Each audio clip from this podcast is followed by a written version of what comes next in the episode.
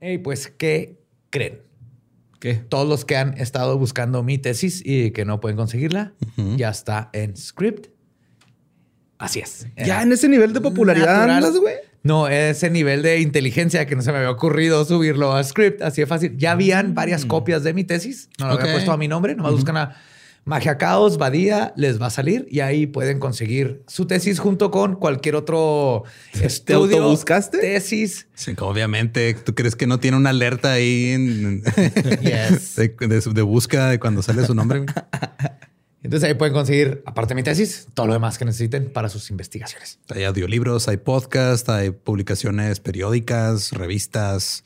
Hay muchas cosas. Yo sí soy fan. Yo también ya la bajé y está bien fregona. Sí. Y Dani también se enamoró de esa aplicación. Sí, debe haber muchas cosas para sus hongos y las Sí. cosas esas que se enamoró. estudia, así se enamoró de. Sí, es que es justamente eso, de que no nomás es libros, sino es gente que está investigando en este momento algo y puedes encontrar sus tesis.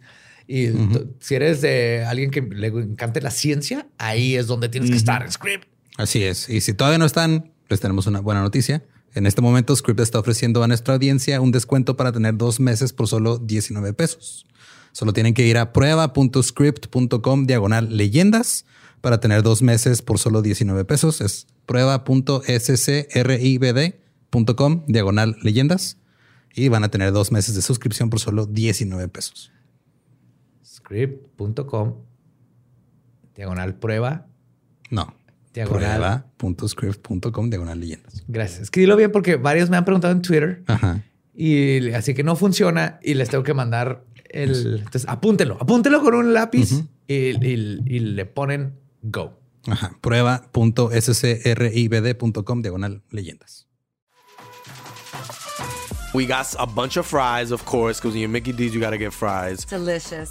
Frank wanted to stay and, and hang out in the McDonald's play place. Um, yeah, it was fun in there. It was, it I was fun, like, man. no, that's for kids, Frank. then he what are got you doing? stuck You on the can't- slide, and we were like, Frank, we got to get back to set. We got back in time, guys. We got back in time. Oh, yeah. McDonald's. Everyone has an order. Go get yours today. Ooh, ooh.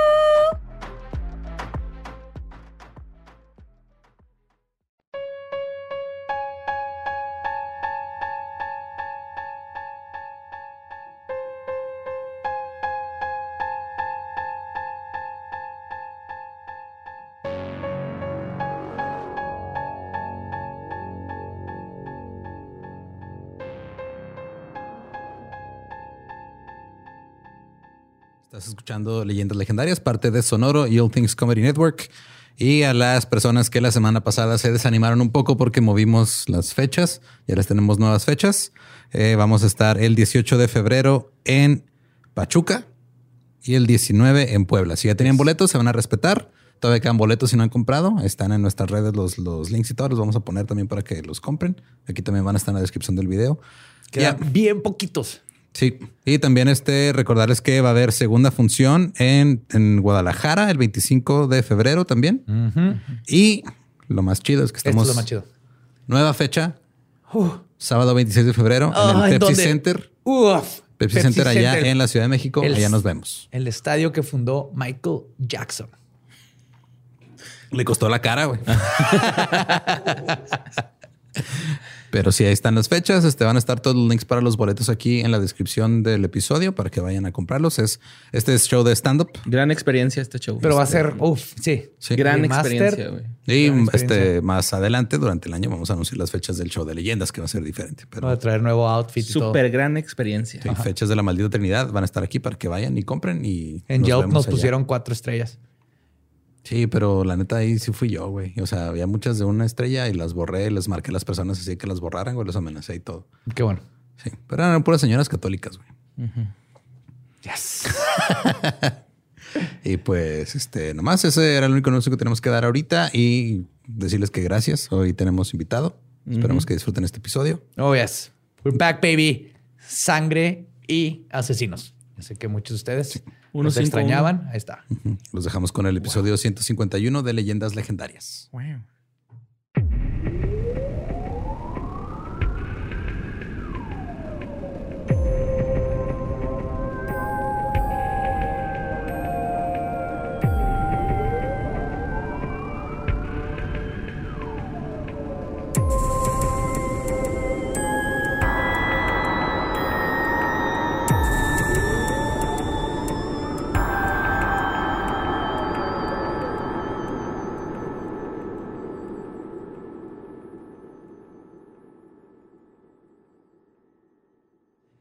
Bienvenidos a Leyendas Legendarias, el podcast en donde cada semana yo, José Antonio Badía, le contaré a Eduardo Espinosa y a Mario Capistrán casos de crimen real, fenómenos paranormales o eventos históricos tan peculiares, notorios y fantásticos que se ganaron el título de Leyendas Legendarias. Uh, uh, uh. Otro miércolesito, macabrosito. Como siempre me acompañan Eduardo Espinosa y Mario López Capistrani. ¿Cómo ¿Qué están? tranza? ¿Qué rollo? ¿Todo bien, güey? A gusto. Muy bien. Tranquilo y tropical. Eso. y ahora tenemos con nosotros, después de mucho tiempo, un invitado. Al fin. Yes. Tenemos persiguiéndolo dos años. güey. Sí. Es que lo invitamos a esos años y dijo, ay, les caigo, voy caminando. Fue, "No, pues, eh". No había rampas. Qué No, y difícil. aquí en Juárez, no. Ahorita en Samalayuca estuvo fácil. Me aventé en una duna y ya llegué. Un poco enterrado, pero ya llegué. Quique, Quique, ¿cómo estás? Muy contento, muy feliz ya después de dos años de andar en el estilo y afloje. Se logró, se logró. Estuvo bien, estuvo bien tortuoso esto, pero por fin, por fin, después de dos años, no pudo con nosotros el tiempo ni el COVID. Fíjense, esto tenía que suceder. Claro, como Gandalf, llegaste justo en el momento que tenías que llegar. Eso, muy bien. Qué gran referencia. Muchas gracias por presentarme con una referencia de Gandalf. Te lo agradezco. Sabía que lo apreciarías. Sí. Somos pocos. Somos pocos. Borre es anti Lord of the Rings. ¿Cómo te atreves? Nada más sé que es el maestro de Harry. No es el maestro, es el director. Acabas de hacer que como el 20% de los escuchas le pusieron terminar en el podcast con esa frase. Es la primera vez que alguien le va a hacer rage quit a un podcast. Pues ahí les va. güey. Existe la noción de que los Estados Unidos es el país con más asesinos en serie. Incluso se cree que es un problema de los Estados Unidos. Pero este se debe más bien a que se han vuelto muy buenos para atraparlos y luego para convertirlos en símbolos nacionales. Oh, morderabilia y estas Yes. cosas. Ajá. Y por eso podcast de crimen real y así. Pero justo esta mentalidad es la que hizo que gente como Chikatilo o la Mataviejitas en México duraran tanto tiempo matando porque eran países que decían, no, eso es un problema del capitalismo y los gringos, aquí no tenemos asesinos en serie. Ah, claro. Sí, es como la gente que dice que cuando sube el dólar no nos afecta a nosotros. ¿sí? ¿Sí? Exactamente. Ah, no. Así es. Pero pues la verdad es que ningún país se salva de albergar a los más sanguinarios y perversos asesinos seriales. Ni siquiera el país popularmente conocido como el más amable del mundo. Estoy hablando de Canadá, que vio nacer a un hombre dueño de una granja de cerdos, adicto al sexo, y cuyo olor corporal podría dejarte desmayado. Apodado como el carnicero de Vancouver, fue uno de los peores asesinos seriales canadienses y de los más prolíficos del mundo. Estuvo activo durante más de dos décadas y asesinó a casi 50 trabajadoras sexuales. Hoy les voy a contar la historia de Robert Picton. Sí no lo conocía. ¿No lo conocían? No. No, nunca había oído. Y de hecho yo tuve mi, mi época, esto creo que nadie lo sabe, estudié criminología un tiempo. Estuve asesinando gente también. Eh, no, no, torturándola nomás. Ya ves, por ocio. No tengo estómago para todo lo demás.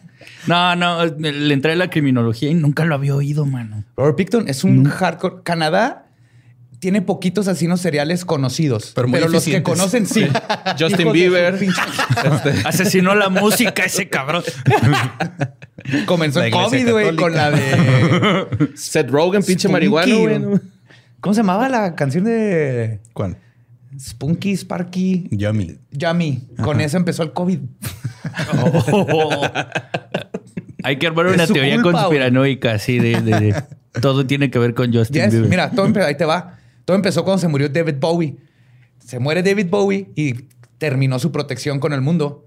ah, Y claro, entonces él era pudo el entrar ancestral. pendejos como Bieber con Yummy a disturbar todo el, la buena vibra que Bowie estuvo manteniendo desde los 70.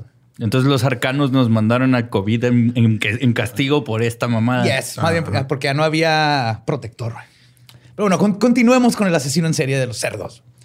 Robert William Picton nació el 24 de octubre de 1949 en un lugar llamado Port Coquitlam, en Columbia Británica, muy cerca de la ciudad de Vancouver. Su padre, Leonard Picton, había nacido en Inglaterra en 1896, pero a sus tres años emigró a Canadá. Era descrito como un flojo sin habilidades y nadie esperaba que lograra hacer algo con su vida. Eso es hasta que sorprendió a todos sus haters y se casó con la madre de Willie, Lewis. Ok. Eso fue lo único bueno que hizo en su vida. Ok. Bueno, ahorita vamos a ver que ni tan bueno. Pero ella era la antítesis de Leonard. Además de ser 16 años más joven que él, era súper trabajadora, estricta y excéntrica. Y por excéntrica me refiero a que descuidaba su apariencia física al grado de que sus dientes se pudrieron y se le cayeron. También comenzó a este, perder su cabello, el de la cabeza, porque lo que le faltaba ahí le comenzó a crecer en abundancia en su cara, dándole, y cito, lo que podría pasar por una decente barba de piocha en su barbilla. Ya quisiera yo un poco de eso, güey. Soy bien lampiño, mano. Qué, qué triste que una mujer tenga más vello corporal en la cara que yo. Güey. Está, está, está padre. Mí me tomó Y luego- 35 años esto que traigo aquí, güey. No es mucho, güey. Wow. Ta, No te pongas tan celoso de, de esta señora. güey. ¿Por qué hizo cosas más atroces o qué? Eh, es O se rasura, o sí, estaba a imagínate. rasurarse. Con el trabajo que cuesta dejarse crecer la barba. No, o la sea- cosa, no se rasuraba, no se, nunca se arregló los dientes. No le importaba. De hecho, los locales la describían como una mujer que era repulsiva, pero al mismo tiempo fascinante. Que siempre este, era Estaba vista, nada más, ¿no? Era vista vestida con una chamarra grande de trabajo, jeans y unas botas de hule por encima de los pantalones, gritándole todo el tiempo con un tono agudo a sus hijos. Como la Bernia de Malcolm. Sí, güey. ¡Huele! ¡Ya métete, huele! Pues Leonard también era alérgico a la higiene. De igual manera, siempre traía el mismo par de botas de hule puestas y la misma camisa vieja, güey. Con la diferencia de que él era alto y delgado, mientras que su esposa era chaparrita y gordita. Robert era el hijo de en medio. Sus hermanos eran Linda y una, era una chica completamente normal. Y su hermano menor David, un chico La que de la familia. Un chico que también resultaría ser, como quien dice la gente, una fichita con problemas con la ley. La madre, Louise, era la que tenía las riendas no solo de la familia, sino que de la granja y de todos los asuntos económicos. Era demandante consigo misma y con sus hijos, pues siempre les enseñó que el negocio familiar era lo más importante.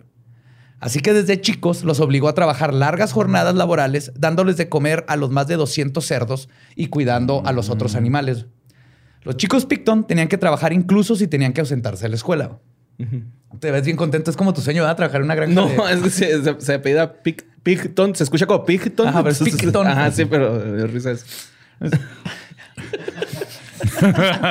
Bienvenido al podcast. Fue como si se me la cerda, ¿no? Ah, sí, güey. o sea, Es que Borre de repente tiene momentos de lucidez, güey. Ya. Yo, yo vi a, a su cerebro utilizar el 45%. Así. ¡Ah, ya me Se le cansé! prendieron los LEDs abajo de la barbilla que trae uh, cuando usa hasta allá. Yo, yo vi esbozar una sonrisa de viene algo muy ingenioso. Picton. Jeje. Por eso no lo dije nada más. No pensé, güey. Es que yo sí me caigo chido, güey. Otra cosa característica de la familia Picton es que nunca se les inculcó los hábitos de la higiene básica. Los animales eran permitidos entrar y salir de la casa cuando quisieran. Estamos hablando de los niños. De todos. Vivían en un cuchitril. Literal. Literal. Los cerdos tenían una mansión de cinco pisos. Donde vivían con una familia de cinco. una casa de paja, una de madera y una de ladrillo.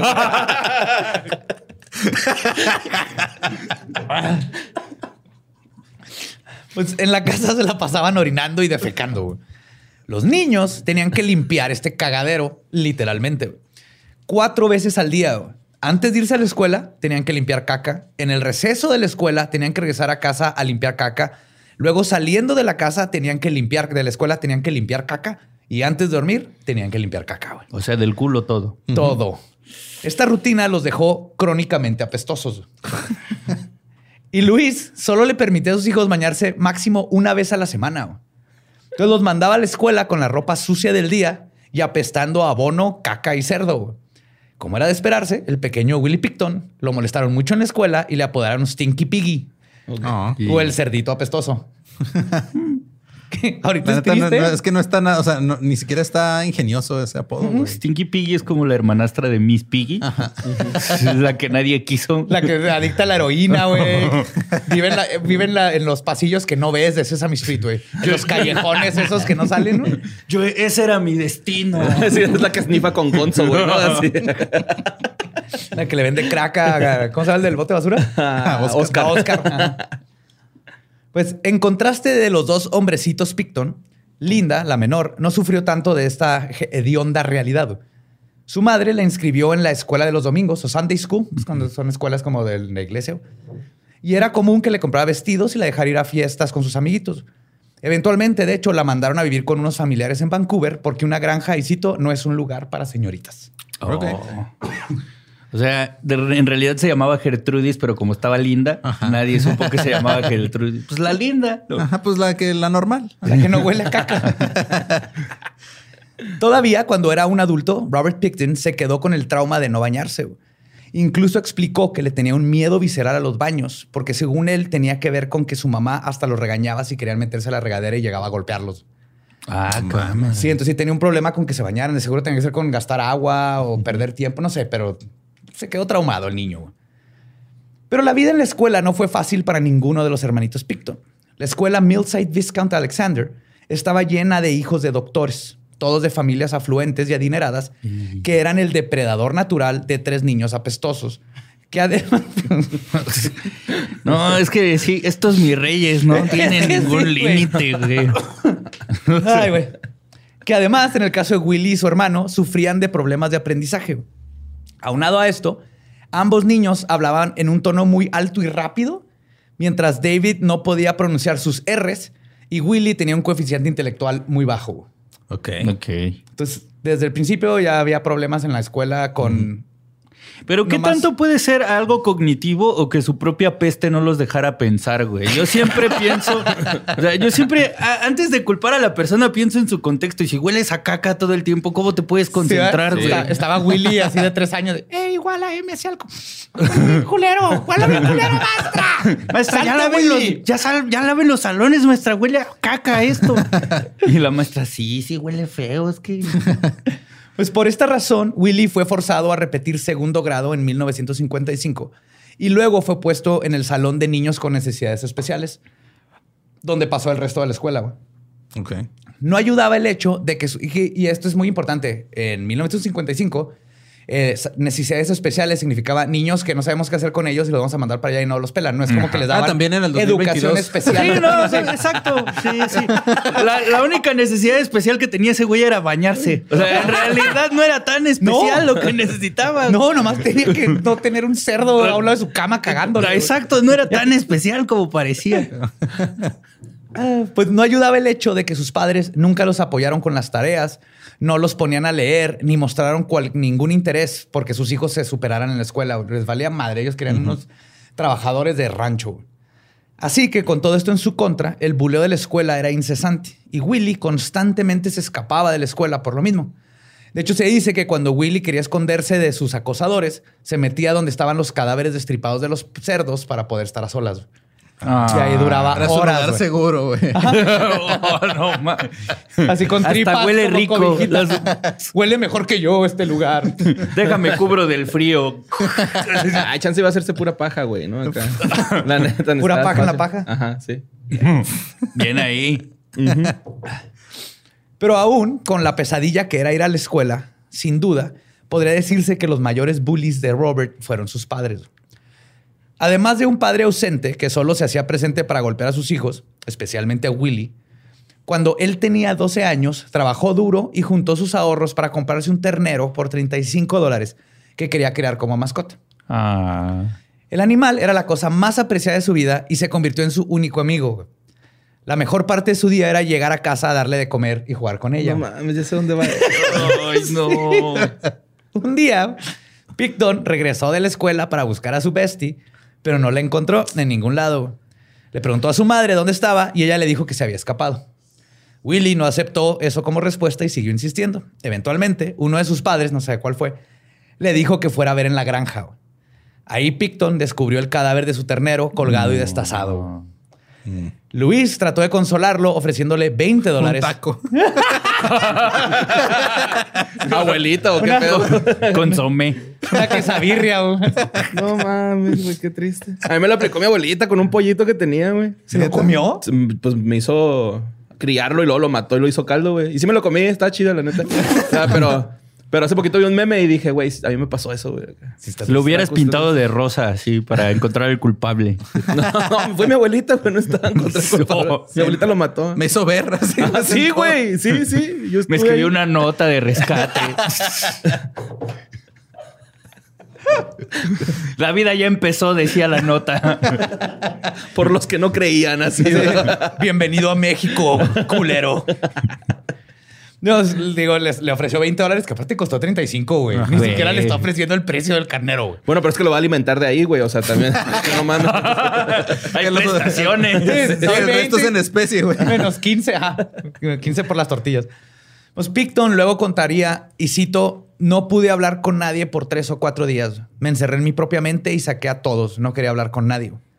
Y es muy probable que este, fue, este cierre mental también sucedió con su empatía y el amor por cualquier cosa y poder volver a perder el, algo que verdaderamente quería. Porque como vamos a ver, como asesino en serie lo- no tenía empatía en lo absoluto. Pues es que imagínate, todos los contextos donde este güey ha estado no es necesario, no es requerido, no En es mierda. apreciado. Pues, ¿qué vas a, o sea, qué le vas a ofrecer al mundo si el mundo tampoco te ofrece gran Exacto. cosa? y el único momento que tuvo de felicidad se lo quitan así de culero. Ah, bueno, ve a en ver a un la pinche granja. caldo desabrido así a la verdad. Porque además cocinan bien culeros. En otros países la birria no les queda No, chido. ni la Ahorita apenas se acaba de poner de moda la birria por las quesabirrias en Estados Unidos.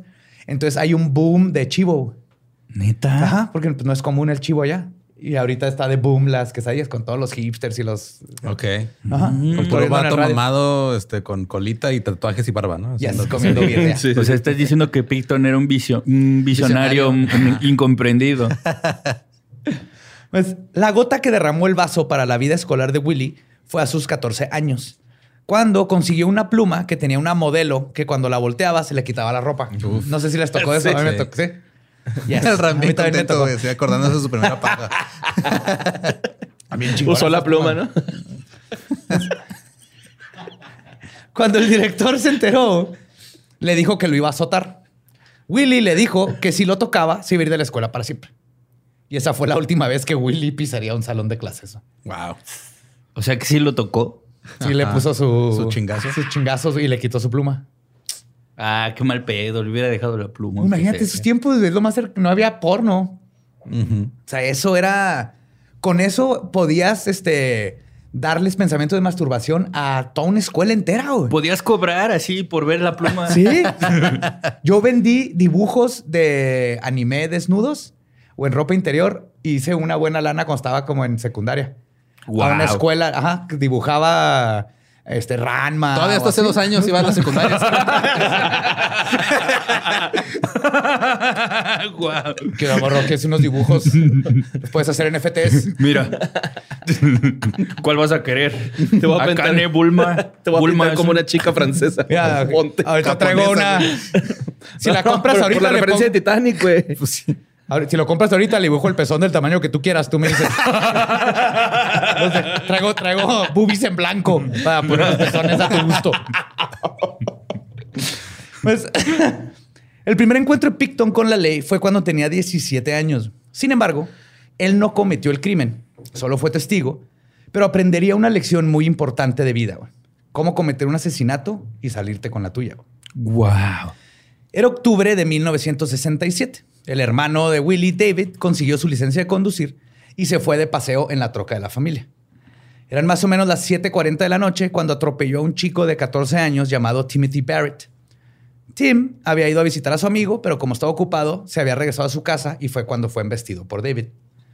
Aterrorizado, David manejó de regreso a la casa para contarle lo sucedido a sus padres. Louis y Leonard fueron a revisar la troca y cuando vieron el daño que tenía junto con unas manchas de sangre, le dijeron a David que fuera inmediatamente con el carrocero a que lo arreglara. ok. Mientras David hacía eso, Louis fue a buscar a Tim. Cuando lo encontró tirado a un lado de la carretera, lo arrastró 10 metros hacia una zanja y luego lo rodeó, lo rodó hacia adentro, donde lo dejó ahí sumergido en el lodo. Ok. En lo que Luis estaba escondiendo un homicidio imprudencial, David estaba con el mecánico diciéndole que un tronco le había caído a su troca. Sí, me dejó todo sangrado aquí. Era de ¿Sabía que tro- los árboles sangran? Es un tronco de sangre. Era un ent. Ándale, pinche borre. Vamos a hacer todas las Sí analogías sí de, lo entendí, güey, de la sí entendí, pero sí. lo vamos a seguir haciendo. Estás. El, me- el mecánico vio una hendidura en forma de cuenco en la defensa y el cofre, y el foco direccional había sido arrancado. Y sospechó que un pedazo de madera no había causado el daño. Aún así, accedió a sacar el golpe y reemplazar el foco, pero dijo que no iba a pintar el, este, lo que falta de pintura. Que a nadie le importó porque todos los carros, de estos, imagínate, no se bañaban, sus carros estaban hechos mierda. Entonces no, no se veía diferente. Camaleones. Pero en lo que el mecánico hacía su trabajo, la familia de Tim ya estaba buscándolo. Aproximadamente a las 11 de la noche, su padre marcó a la casa de su amigo y se enteró que Tim se había ido horas antes a casa. El señor Barrett llamó a la policía y rápidamente se formó una comitiva de búsqueda. Al poco tiempo encontraron uno de los zapatos de Tim en la carretera y fue su mismo padre quien se acercó a la zanja y descubrió el cuerpo de su hijo. Al día siguiente, el mecánico estaba viendo las noticias y en cuanto se enteró del caso, sumó uno más uno y le habló a la policía para contarles que acababa de reparar la troca de los Pictons y que tenía sangre y que tenía una bolladura y todo eso. Con esto, la policía consiguió una orden de cateo y no tardaron en encontrar que la pintura de la troca era idéntica a los pedazos de pintura encontrados en el cuerpo de Tim. Por si fuera poco, todo lo que pasó en esta tragedia, el reporte de forense mostró que Tim tenía fractura de cráneo, la pelvis dislocada y agua y lodo en los pulmones. Lo que significa que, Que el pobre adolescente vivo. murió ahogado, güey, No y no por el golpe de la camioneta, güey. Lo que no se sabe es si cuando Luis lo arrastró se dio cuenta de esto o no, güey. Pero de todas maneras, si le hubieran hablado a la policía, hubiera sobrevivido No muy probablemente el team. Un saludo a Jonás Fierro.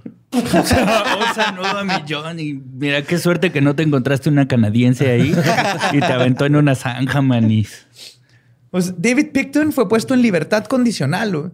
Y como castigo, le quitaron su licencia de manejo hasta que cumpliera los 21. Sí, ey, manotazo. Canadiense malo.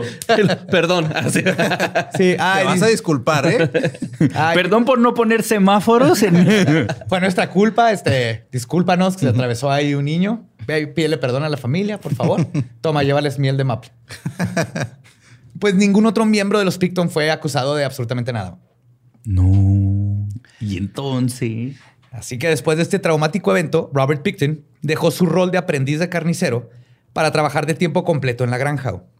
Sus responsabilidades se hicieron más grandes. Pasó de limpiar la caca de la granja a comprar cerdos y sacrificarlos.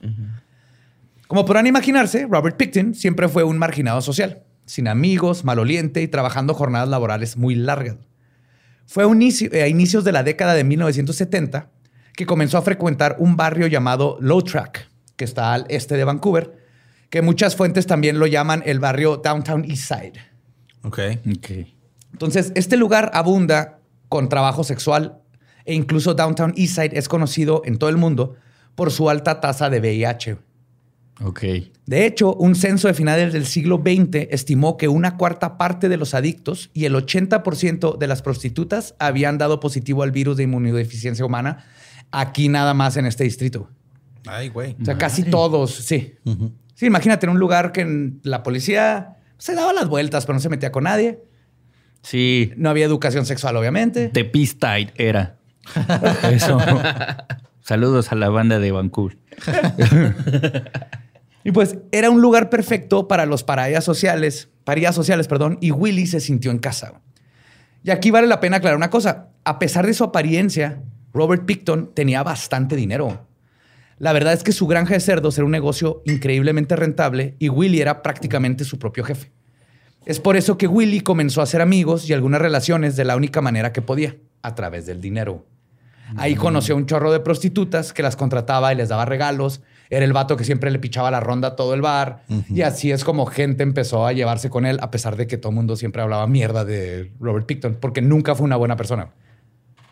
O sea, siempre ponía las de los enanos en las pedas. Sí. Su malacopeaba. y nadie le, decía nada, nadie le decía nada porque pichaba los shots. Ah, qué mal. Hay muchos Pictons en el mundo, amigo. Demasiado. en, en todos los niveles, ¿eh? De, de lo que es un Picton. Sí. Eso es lo que da miedo. Pues las trabajadoras del lugar lo conocían como un buen tipo y realmente trabajador. Su lugar favorito fue el Astoria Hotel, donde los hombres lo trataban como un igual y las mujeres hacían fila para hacerle favores sexuales porque pagaba más de lo que pedían. Esta fue la vida de, De propina les daba tocino, güey. Está cabrón. Escoge un cerdo, le pondré tu nombre. De propina le pondré tu nombre. Güey, además, me encantó el de lo trataban como un igual, como si eso fuera un premio, güey. O sea, es como, mira, te voy a tratar como otra persona. ¿Qué te parece apestoso? Chale. No te lo mereces nomás porque tienes dinero, ¿eh? Sí, me imagino a las canadienses, a lo que te huela. Ew. No, o sea, es como.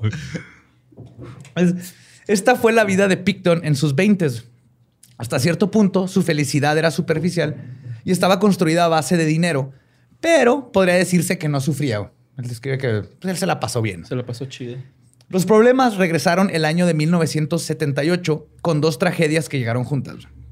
En enero, el padre de Robert murió y poco después su madre padeció de cáncer terminal. La muerte del padre en realidad le valía madre.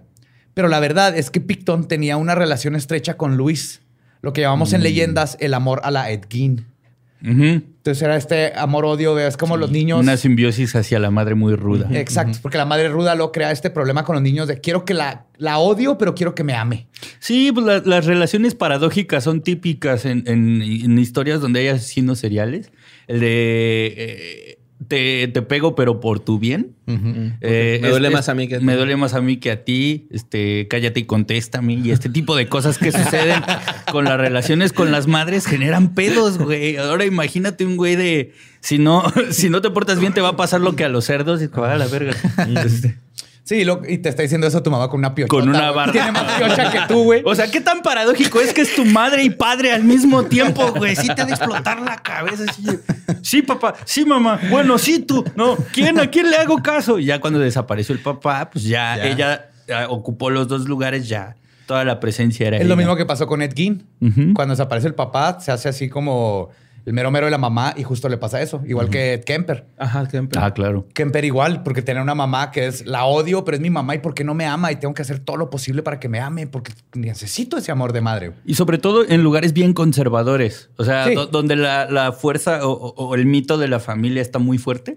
Eh, Los asesinos seriales que preocupan demasiado por la- tener la aprobación de las figuras parentales. Así es, y lo juntas eso con este, cosas igual de religiosas y todo. El, el sexo es malo, la masturbación es mala. cosas. Entonces creas un rompimiento de psique increíble. en Los Y pobres ese niños. güey además era independiente, o sea, era su propio jefe. Él hacía y deshacía, entonces es bien fácil en su cabeza ocupar el lugar del papá que se fue. Entonces ahí está ya todo puesto para un Hiroshima serial bien padrísimo. Y va- vaya que va a estar padrísimo. Uf. Ahorita venimos, güey. Creo que en este episodio no nos A refumar, güey. Conversaciones con Kike. pues, aunque era una mujer dura y fría, él era cercano a ella. La cuidó, la alimentó, le cambiaba la ropa e hizo todo por ella hasta que murió en tan solo cuatro meses. Ay, güey. La diagnosticaron después del papá, o sea, se murió el papá y a los cuatro meses la mamá. Es que se mueren de a tres. Se murió el papá, la mamá y el cerdito Rainbow. que ya sabemos por qué se llamaba Rainbow. Sí. Pues las dos muertes fueron tristes, pero los tres hijos Picton sacaron de ahí una buena herencia. La granja quedó a manos de Robert, David y Linda, pero ni David ni Linda querían seguir siendo granjeros el resto de sus vidas. David les compró su parte de la granja y se encargó de todo el negocio. También, por alguna razón, decidió no vivir en la casa familiar y se mudó a un remolque estacionado en la misma granja, en un terreno muy grande. Y esta fue una nueva etapa para Picton, una segunda adultez. Era la primera vez sin mamá. Uf. Ahora, sin ningún tipo de supervisión, decidió alejarse, eh, perdón, dejarse llevar por la perdición. Así como Jesse Pickman, Robert Picton organizó unas pedotas épicas en las cuales invitaba a todo tipo de personas. Que por todo tipo de, de personas me refiero a las que se asociaban con él en esos lugares donde él se juntaba. Ya. Pero el futuro asesino serial no tuvo relaciones significativas con estos invitados, quienes solamente iban a casa de Picton por alcohol y drogas gratis. Era el spot. Ajá. Claro. Ya después aventaron los tenis allá afuera del cable, de ahí ven. Las manitas de cerdo. Amarraban los tenis en la colita del cerdo. Menudo los domingos, ¿no? Un cartelito, sí, a huevo. Picton estaba acostumbrado a que la amistad, las relaciones y el sexo fueran una transacción. En sus fiestas intentó ligar con muchas mujeres, pero nunca estaban interesadas en él, por lo que siguió frecuentando Low Track para contratar prostitutas. El dinero le daba a Picton cierto poder hacia las personas, sobre todo hacia las mujeres con las que tenía sexo. Eso, aunado a una educación sexual y sentimental nula, provocó que Picton se tornara más violento en cuanto a su sexualidad. La primera vez que Picton manifestó este deseo de poder fue cuando recogió a un adolescente de 14 años. En su carro, Robert se volvió violento. Abusó sexualmente de ella, la atacó con un cuchillo y le echó de su auto en un estacionamiento cercano. La joven sobrevivió, por lo menos. Pero Picton en este momento no cometió su primer asesinato, pero sí salió el monstruo que estaba gestando en él. Como todos los asesinos en serie, siempre está ese momento donde cruzan la línea entre fantasía y realidad. Y una vez que la cruzan, ya no regresan. Sí, pues, es que eh, el, el poder es, es una droga muy enganchante y muy adictiva. Y Picton es totalmente sino tipo poder control. ¿Y dónde se consigue esa madre? No, hay unos que ya no pueden. ¿no? Por más que lo intentan, ya no pueden. Espérate a a Black Friday en Amazon. A ver si baja de precio. Pues, encontró su rutina y su modus operandi. Trabajar en el día y salir a cazar por las noches. Sus objetivos serían las trabajadoras sexuales de Low Track. Digo, por lo menos ya se consiguió un hobby. Sí. Sí, pues sí. antes Ese y coleccionaba también figuras de Star Wars. Nunca las sacaba de su... Si hubiera Ah, comprado mal, una qué llenadera. Qué horrible. Qué horrible coleccionar figuras de Star Wars. No, ¿cierto? No, qué horrible matar prostitutas. No, es que yo también pensaba, el papá era de Inglaterra, estaba eh, Jack el Destripador, dije, a lo mejor lo que falta destripar es otra cosa y no marranos. ¿Qué tal que tu talento, qué tal que tu talento está en otro lado, mano? Que era muy bueno mal. para destripar. Muy Pues, buen carnicero, güey.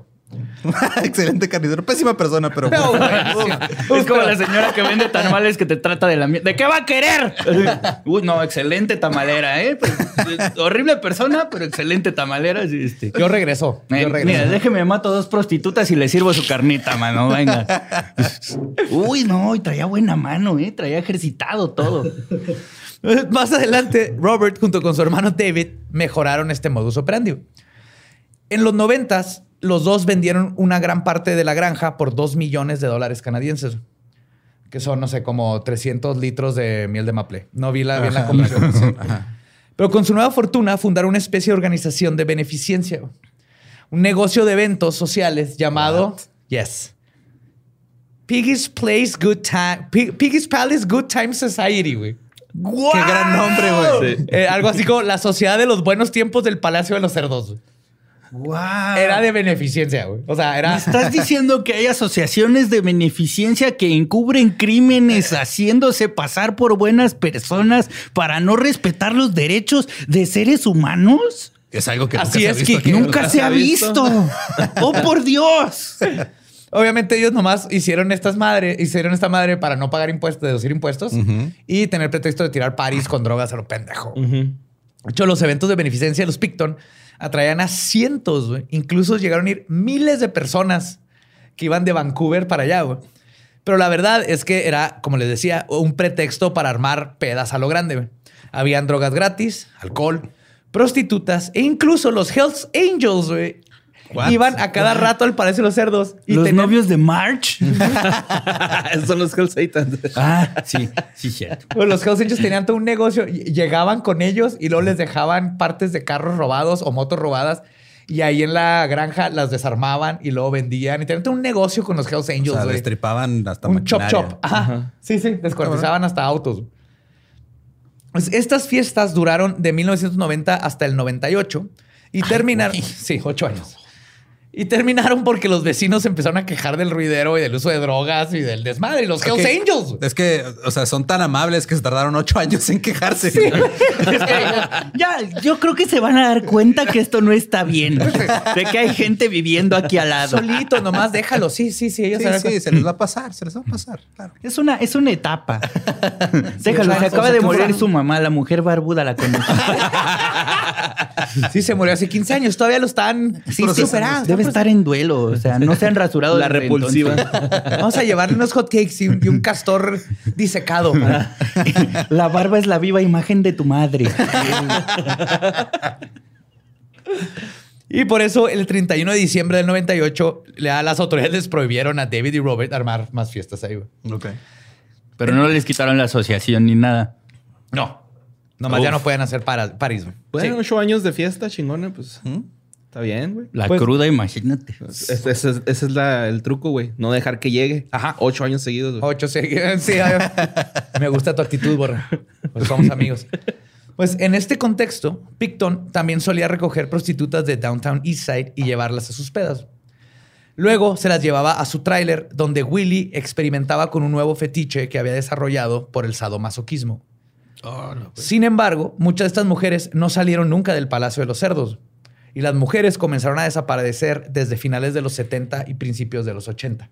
Ay, cabrón. Entonces, aquí en las pedas de repente habían mujeres que no salían. Picton empieza a experimentar con bondage, la mayoría de las veces en con- no- sin consentimiento, porque el, el sadomasoquismo está bien chido siempre y cuando sea con consentimiento. Sí, a sabiendas y con consentimiento. pero obvio, él ya aquí empieza a experimentar más con su necesidad de poder control. Ujú. Y los patrones eran bastante obvios.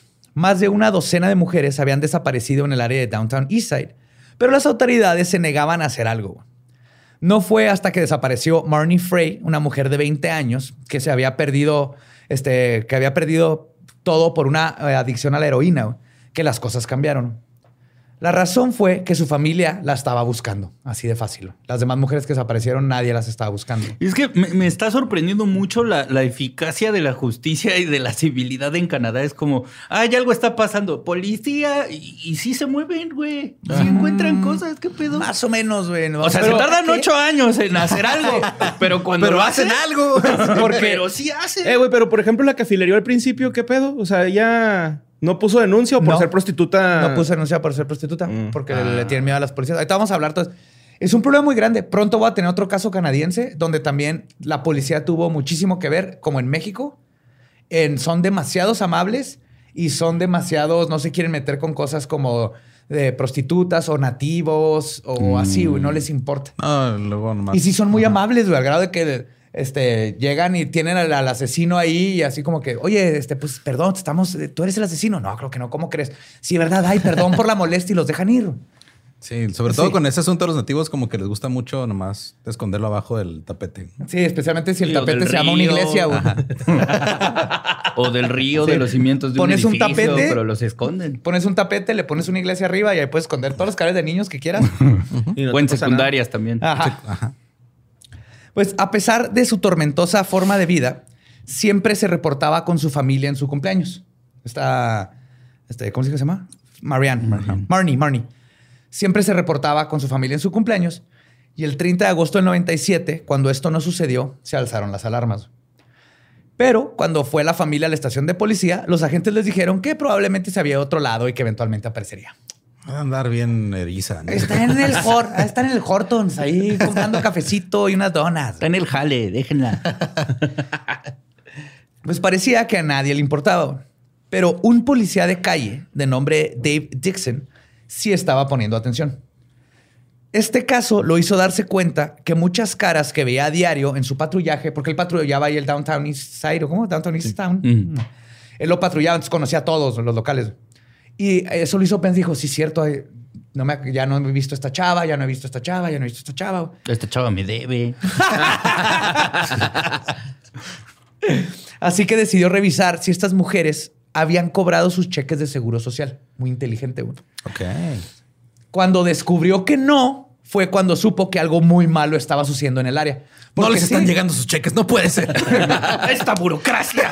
Se fue hasta están haciendo ricas. A ver. fue a cobrar todos los cheques y a dejárselos en su puerta. No, pero sí, pues es que aquí lo que pasaba es que el- pues desaparecían, nadie las, este, y muchos de ahí, pues es gente que se está un rato ahí y lo se va. Pero fue muy inteligente lo de este detective decir, no, y es policía o ni siquiera detective. Decir, a ver, pues si no han cobrado sus cheques, entonces sí algo está muy mal aquí. No, nomás se fueron de- Claro, de, si la te ciudad, dan dinero, no nomás. Sí, claro. Ajá. Aún así, sus superiores no le hicieron caso. Sin cuerpo no hay delito. Y se negaron a abrir una investigación. Literalmente eso fue. Pues que no hay cuerpos. No hay forma de saber si están desaparecidas. Y así, pues sí están desaparecidas. Pero no hay cuerpo. O sea, la definición de desaparecida es que no la encuentras. Sí, pues sí. O sea, Pero es que en la policía hay grado de desaparición. Ok.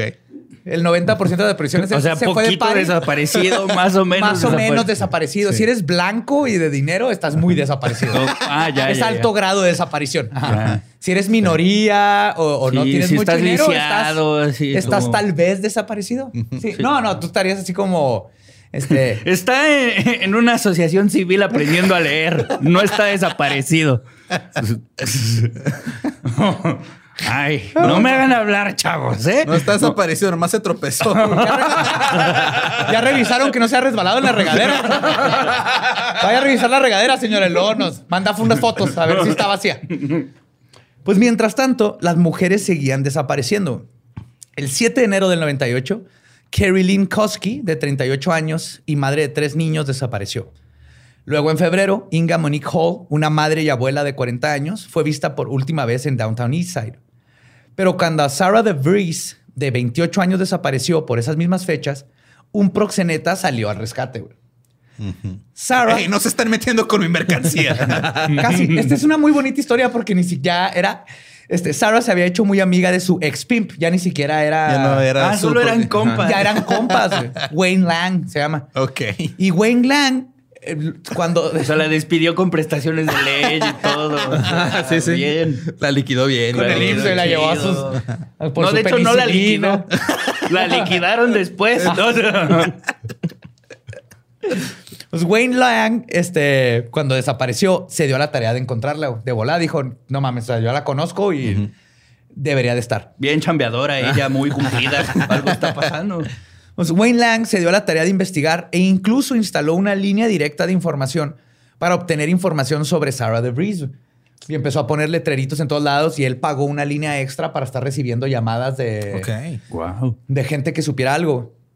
Pero pasaron meses con nada más que llamadas de broma y avistamientos falsos. Ah, pinches culos. Sí. no mames. Sí. Pero un día recibí una llamada de un hombre que se identificó como Bill Hiscox. Bill le dijo a Lang que la policía necesitaba investigar a un criador de cerdos local llamado Willie Picton. Ok.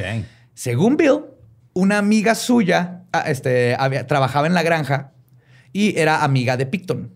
Y ella le había dicho a Bill que había visto, y cito, cosas extrañas mientras limpiaba, prendas de vestir de mujer e identificaciones de mujer, y que parte de la ropa estaba manchada con sangre. Creo que no es de los cerdos esto. eh.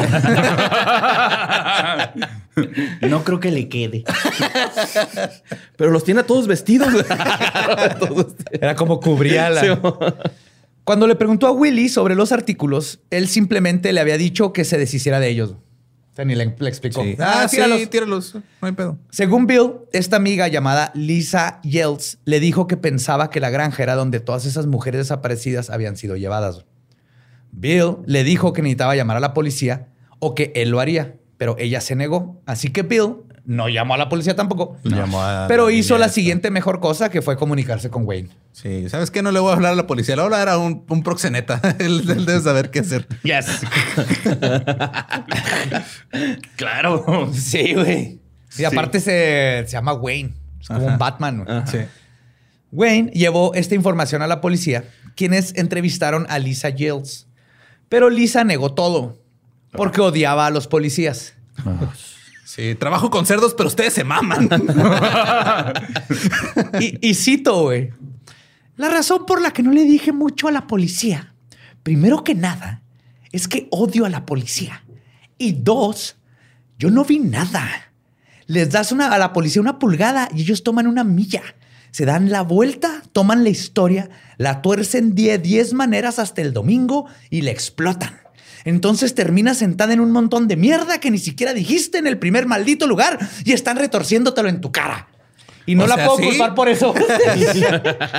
Muy específica, por cierto. Pues es que obviamente había tenido este, pedos con la policía, pedos con la policía. Y es un problema muy grande de por qué siempre con este, todas las que trabajan en las sexoservidoras le tienen miedo a la policía porque la como no es legal, la policía las trata mal, les saca dinero. Entonces están siempre entre la pared y un lugar bien culero, que es o, el, o alguien que abuse de mí.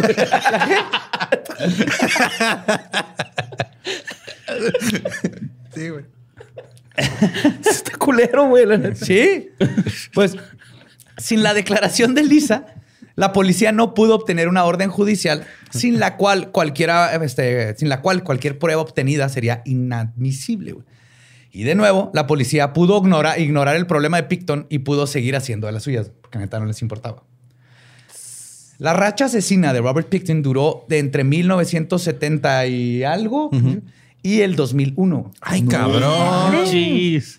Y pasaron muchos años para que las autoridades comenzaran a ver que algo malo estaba pasando. Es que también, o sea, si están, eh, están desapareciendo de un lugar tan marginado, güey, donde tienes pinches altos, o el 80% de la gente, ¿cuántos tenían? 80% de, las, de las sexoservidoras tenían. Sí, no mames, güey, pues para ellos, eh, o sea, quieras o no, pues la negligencia es, ah, mira, se murió, o, ya no sabemos dónde está y Era una un vacuna. problema menos para mí, güey. Pero ahorita vamos a ver que Sí, cuando, están tan rezagados a la. cuando llegan 20 cabrones a decirte, oye, hay un güey que cría cerdos, que de por sí es de desconfiar. Ajá. Cría cerdos y ahí tiene pantaletas llenas de sangre y, y esposas. Ah, el picto, no, ese güey es buen pedo, güey. Está raro, güey, pero picha la peda. Parisero, Gran güey. carnicero, güey. Unos jamones bien rebanaditos. ¿eh? Bien. chuletas de cerdo, pero uy. Pues desde el principio sospe- empezaron a sospechar que era un asesino serial, pero no había escena de crimen ni evidencia. Solo denuncias de desapariciones que se apilaron una encima de la otra. La policía e investigadora Anne Drennan habló a la prensa sobre el caso que tenían en sus manos. Les dijo, y cito, es muy frustrante. Es uno de los casos más difíciles que hemos trabajado por la falta de evidencia clara. Y es aquí donde sale a, relu- a relucir, una vez más, la indiferencia inicial de las autoridades. Robert Picton eligió a puras trabajadoras sexuales, muchas de ellas adictas a la cocaína y heroína, portadoras de VIH o hepatitis, además de que la mayoría eran mujeres nativas americanas y negras. Y, o sea, lo marginal. Bueno, nativas Ajá. canadienses, que ya se llaman los First Nation, ¿no? Las primeras naciones. Y se trata de un sector poblacional ignorado históricamente por las autoridades. Y la, además, las víctimas tenían entre 19 y 46 años de edad. Había unas todavía menores de edad que No, desaparecieron. Y los asesinatos de prostitutas, desafortunadamente, no era algo nuevo ni son cosa rara en el mundo. Desde antes de la ola asesina de Robert Picton, se había reportado desapariciones de sexo servidoras. De hecho, en una buena parte de los casos, ellas sí aparecían.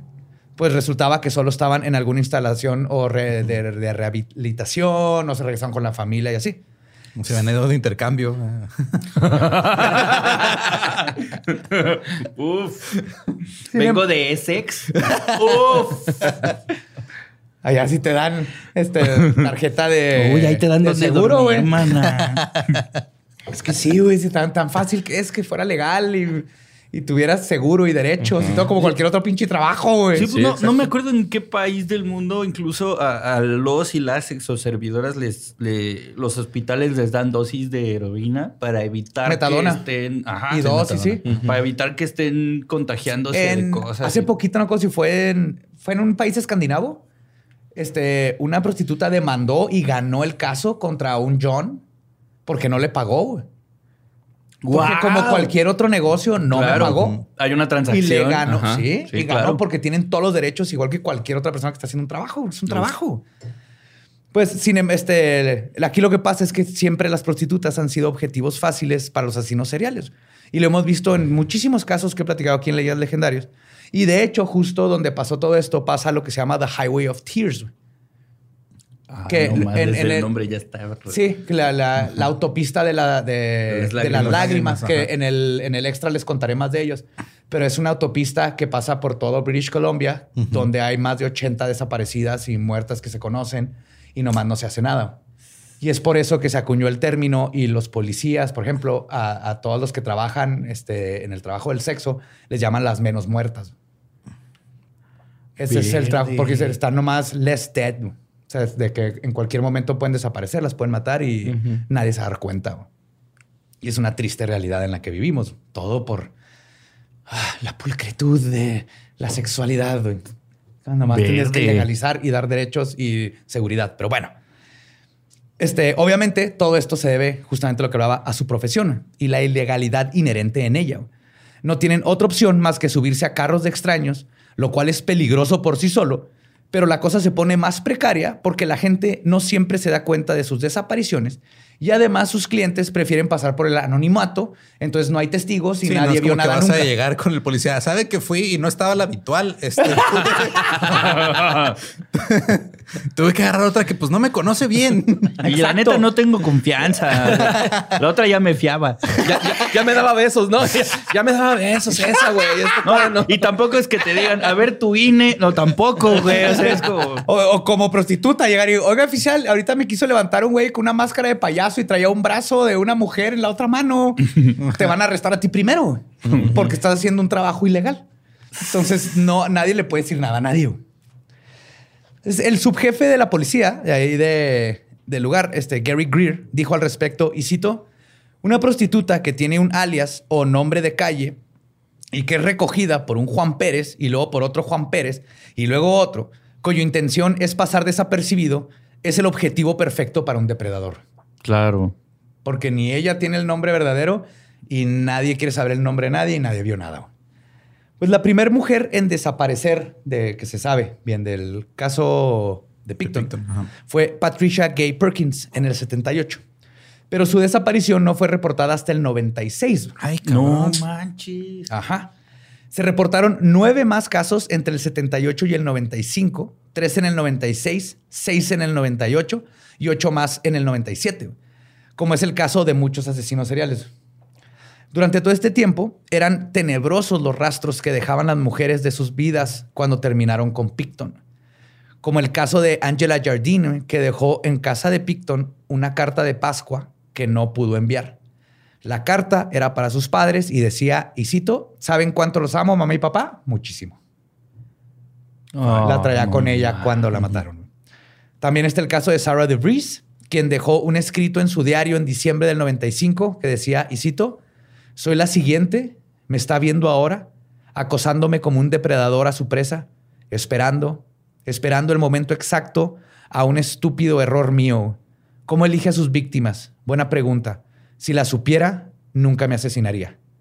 DeVries desapareció en abril de 98. No, O sea, como que este güey las ubicaba meses antes, entonces. Sí, y ella la tenía en la casa. Fuck. Ay, güey. Otras trabajadoras sexuales dijeron, dejaron sus pertenencias en hoteles, cheques de beneficencia sin cobrar, o dejaron a sus hijos en la guardería. güey. Verde. Ah, eso me dio, me da escalofríos. güey. Sí. Por otro lado, guarderías son horribles. Y les dan galletas saladas. Sí, híjole. Ay, güey. Ay, cabrón. Sí, pensé muchísimas cosas horribles. Sigue, sigue hablando, Badía, por favor. Por otro lado, Ah, por otro lado, los asesinatos de Picton no siempre fueron irrastreables. güey. También cometió un errores y un chingo de errores, güey, que lo pudieron haber llevado a la cárcel. Me estás diciendo que la- el carnicero de, de cerdos era bien trocho cuando hacía las cosas. Sí, señor. Y es junto, eh, justo que muchas veces puede haber caído en la cárcel de no haber sido por la complicidad, corrupción y negligencia de las autoridades. Verde. En marzo de 1997, Willie Picton recogió a Wendy Eistetter, apodada Stitch, y la llevó a su casa después de ofrecerle 100 No, Borre, dólares. no hablaba así. Es que te daba comezón después de estar con ella. La mamada está a 10. Así no.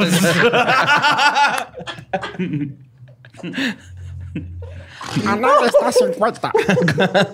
90% sensualidad. 10% de maldad. Y puedo invitar a Bubbles. Así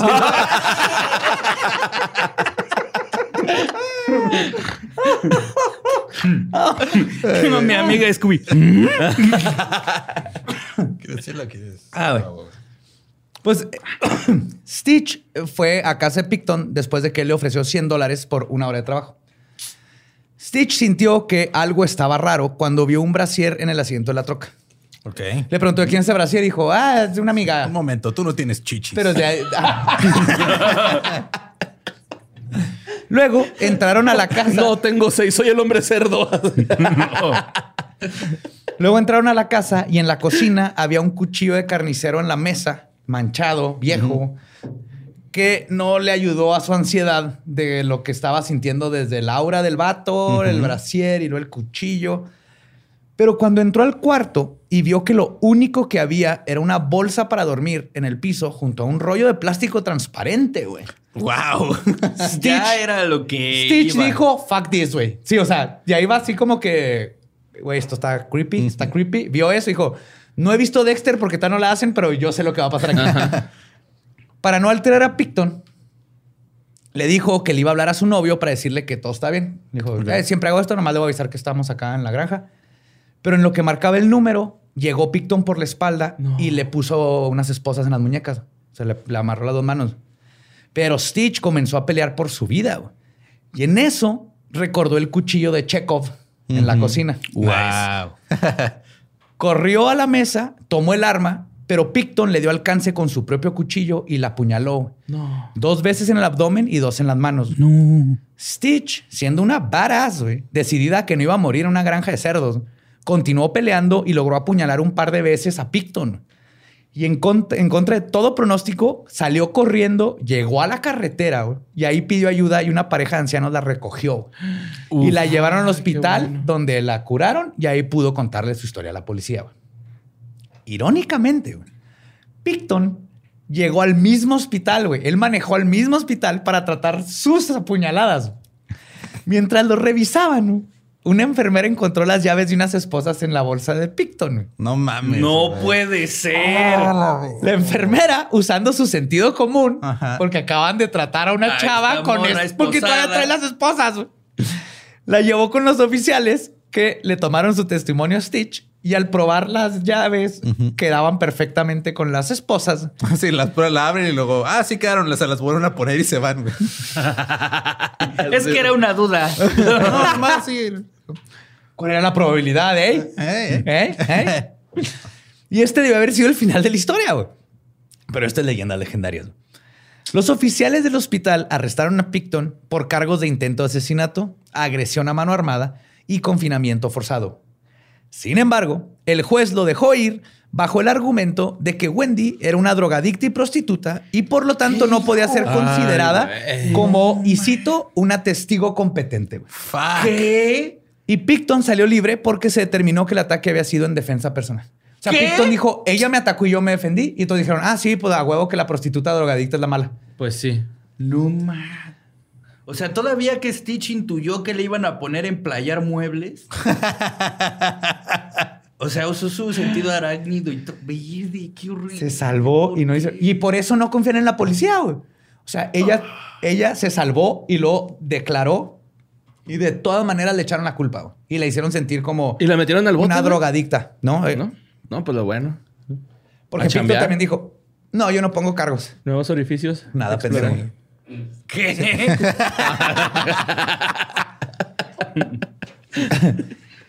y Stitch salió de la estación de policía. Aquí no hay hojano. Y hubo otro par de ocasiones en las que Picton estuvo a punto de caer. Después de todo, nadie podía asesinar a decenas de mujeres sin parecer sospechoso en algún momento. ¿A qué número de mujer parece sospechoso? O sea, Aparentemente como va de la Como las vigésima 36. quinta. Ah, sí, sí, por, ahí, por ahí empiezan a tal vez pensar, a llegar así que, oiga, disculpe, caballero, este, no lo quiero molestar, pero hay como 15 mujeres que han entrado a su casa y no salen. ¿Todo bien? ah, están durmiendo. Ah, ok. No, no, no, perdón, en serio, disculpe las molestias. Que las va a despertar. No, ya, me voy, ya me voy. Ey.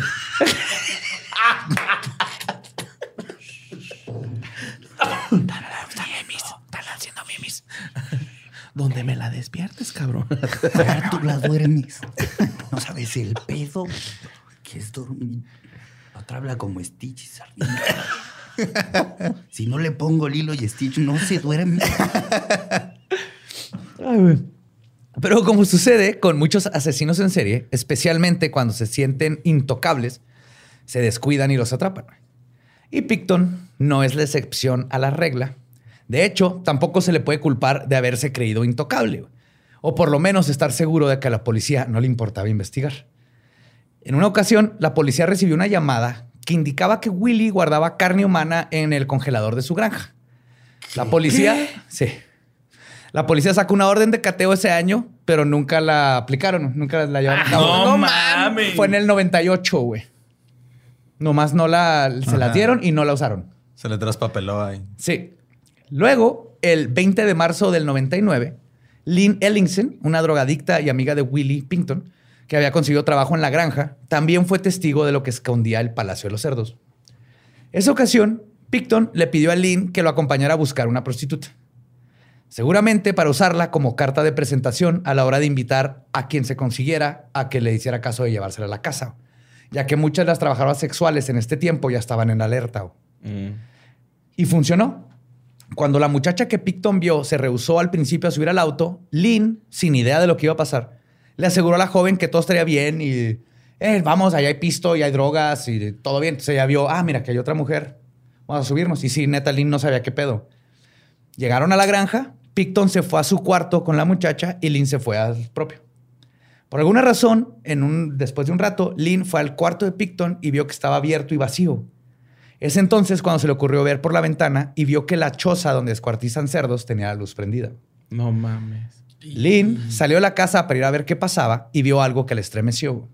La chica que acababan de recoger estaba colgada boca abajo del techo. Y cito, él estaba cortando algo, había sangre en todos lados. Solo recuerdo quedarme viendo a los pies. Estaba colgada de la misma manera que cuelgan a los cerdos. No, ma. Picton, Esos 50 mil pesos. Me amarraron como puerco. Eran 100 billetes. ¿Y qué? No he chocado.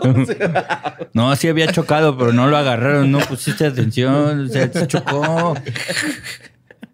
pues Picton se dio cuenta que había sido descubierto y tomó a Lynn del cuello para amenazarla de que si decía algo, y cito, terminaría, terminaría colgada igual que la otra chica. Hijo de la verga, güey, no mames. Esto, más la oportunidad de extorsionar a Picton por más dinero, fue suficiente para que Lynn se quedara callado, callada por este tiempo. qué curioso, de ¿no? hecho- que se llama Lynn.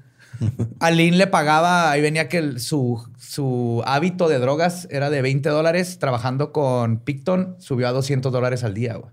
Mm, Le pagaban muy bien. Nada más porque no dijera nada y, los- y ayudarla a, a hacer la carnada, ¿no? Ajá. No, pero ella nunca lo hizo a propósito. O sea, después ¿No? de eso no volvió a salir con Ah, este güey a ayudarle. No, no, no. Nomás de esto, ella fue así que, chido, güey, yo no digo nada, pero págame lana y yo ya no quiero saber ni madre. Sí, tú compra mi silencio y estamos chidos. Sí, no, que esté bien lo que hizo Lynn, pero... Pues el, el caso del asesino de Vancouver se hizo famoso en marzo de 1999. güey. Antes de esto nadie sabía nada, nadie lo pelaba, nada. Esto fue cuando Jamie Lee Hamilton, una ex prostituta trans y jefa de un refugio para trabajadoras sexuales, llamó a una rueda de prensa. Harta de la indiferencia del Estado, Hamilton le mentó la madre a las autoridades por dejar que decenas de mujeres desaparecieran año con año. Ella fue apoyada por familiares y amigos de las mujeres desaparecidas, quienes tuvieron que contratar detectives privados a falta de autoridades competentes. Hubo incluso toda una campaña que duró seis meses con marchas, protestas y memoriales para las víctimas. Así es que con toda la presión, la policía ahora sí comenzó a poner atención finalmente Pierde. pero también a defenderse ante el escrutinio público. La detective encargada, Anne Drennan, dijo públicamente, y cito, siempre pueden decir que no estamos haciendo lo suficiente, pero estamos haciendo literalmente todo lo que creemos que vamos a hacer.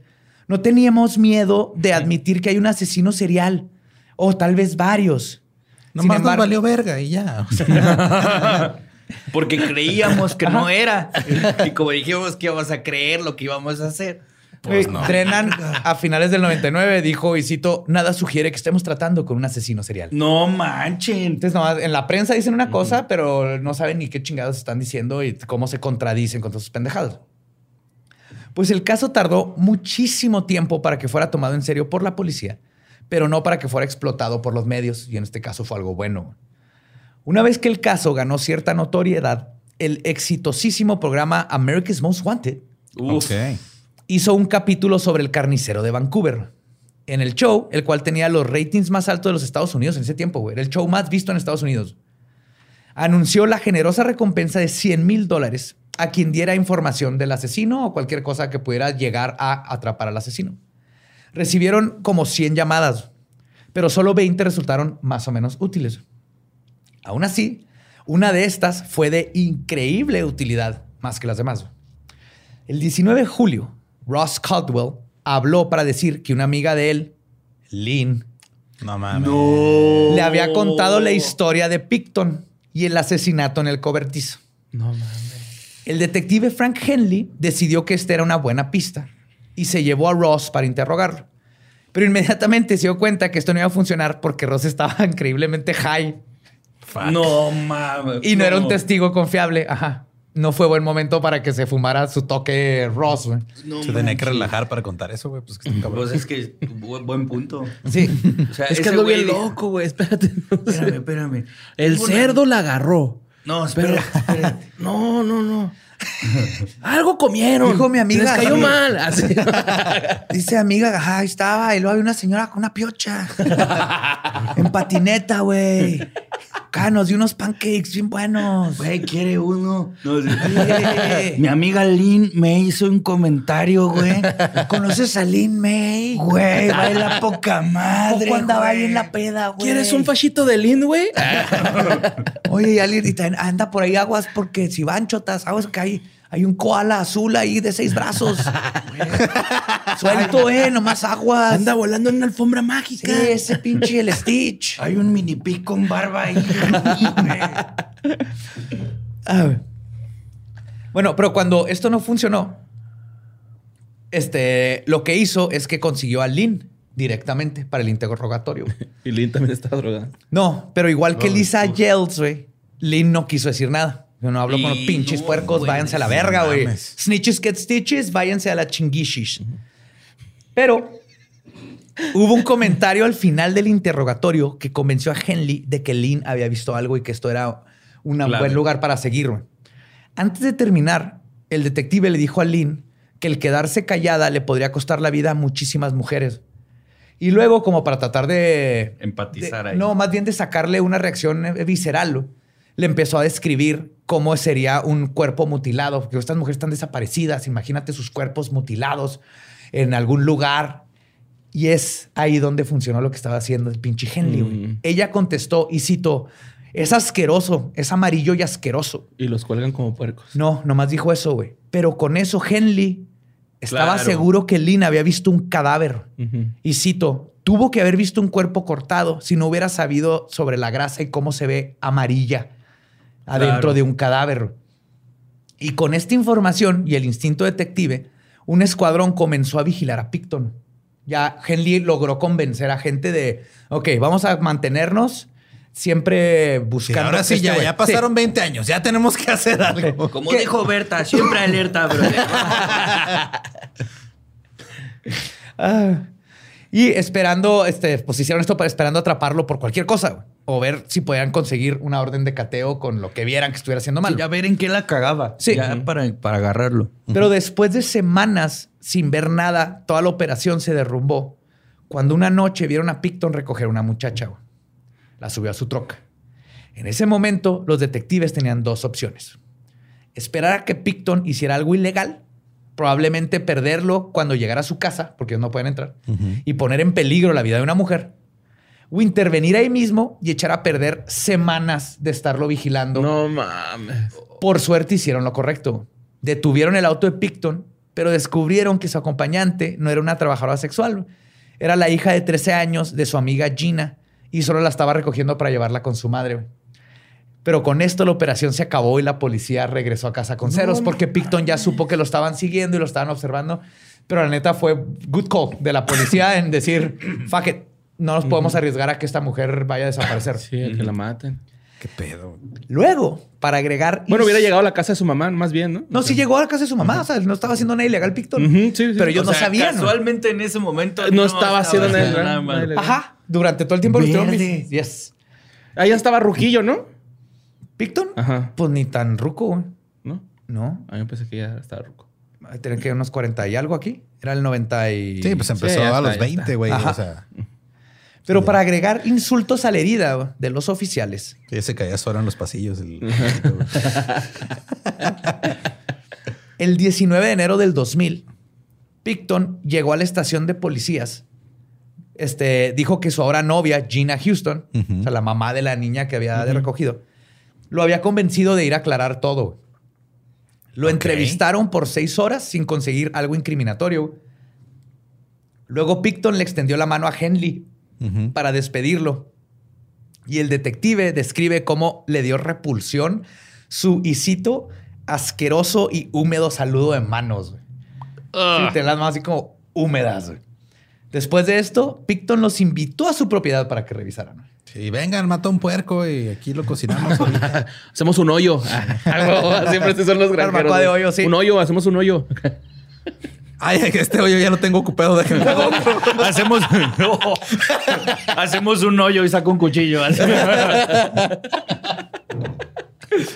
Pues la policía al final obtuvo lo que por tanto La tiempo policía, güey. La policía de los ponis dijo: hay muchos congéneres marranos que están desapareciendo. Necesitamos a la policía. wow. Cada día te superas. Sí. Déjame, te va a hacer una camisa. güey. Nos ponimos a trabajar. Los policías nos ponimos a trabajar.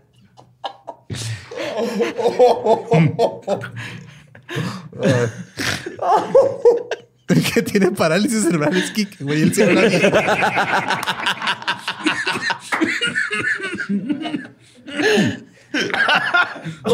Casi me muero para siempre, Lolo. Espérame. Oh. Somos la justicia ecuestre y venimos por ti. Cuestre lo que cuestre.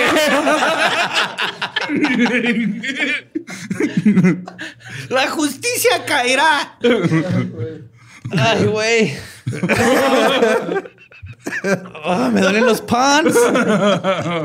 Pues, la policía al fin obtuvo lo que de tanto tiempo buscaban, acceso a la propiedad.